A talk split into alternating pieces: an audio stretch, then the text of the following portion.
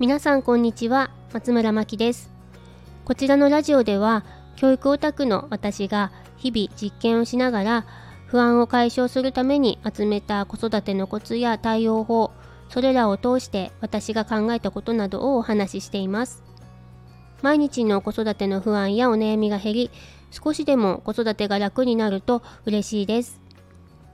改めましてこんにちは松村真希です。今日は昨日の配信でいただいたコメントについてお話しさせていただきます。昨日、過保護と過干渉の違いについてお話しさせていただいたんですが、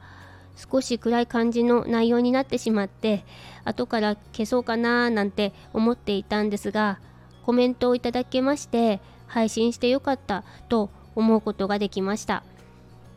私は大したことをお話しできていないんですがあの難しいテーマにもかかわらずいただいたコメントが素晴らしすぎてもう本当に感動してしまいました。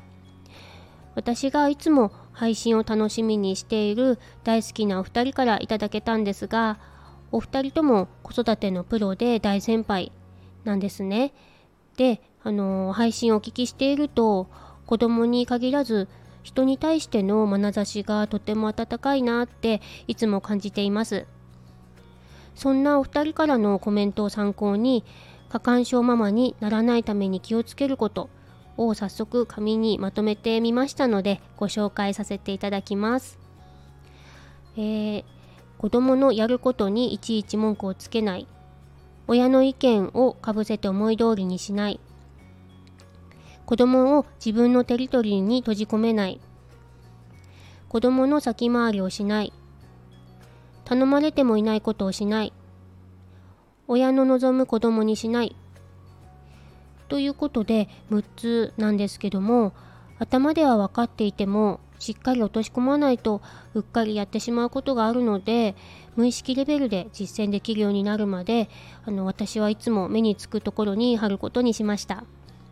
そこまでと思われるかもしれませんが私にとって過干渉な親にならないということは何よりも大切に思っていることでこれができたら他にはいらないんじゃないかなっていうくらい大事なことだと思っています。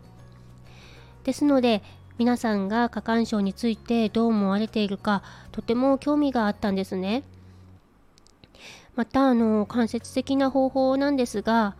子育ての他に夢中になれることを持つことは子供ばかりにあの意識がいかなくなるので結果的に程よい距離感で子供を観察することができます。これは教育科の石田勝則先生がいつもおっしゃっていることでもあるんですがママ自身が自分の人生を楽しむことは結果的に子供にとっても良いことになります私が毎月開催しているママカフェもママさん同士がお話をして気持ちが軽くなることが一番の目的としています。気持ちが軽くなると子供への声かけや対応が不思議と変わってくるんですね。サクッと日頃のストレスを解消したい時などぜひお気軽に遊びに来てください。次回のママカフェは1月になりまして詳細などを決まりましたらまたこちらのラジオでご案内させていただきます。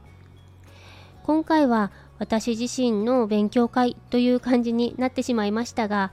少しでも毎日の子育ての参考になると嬉しいです。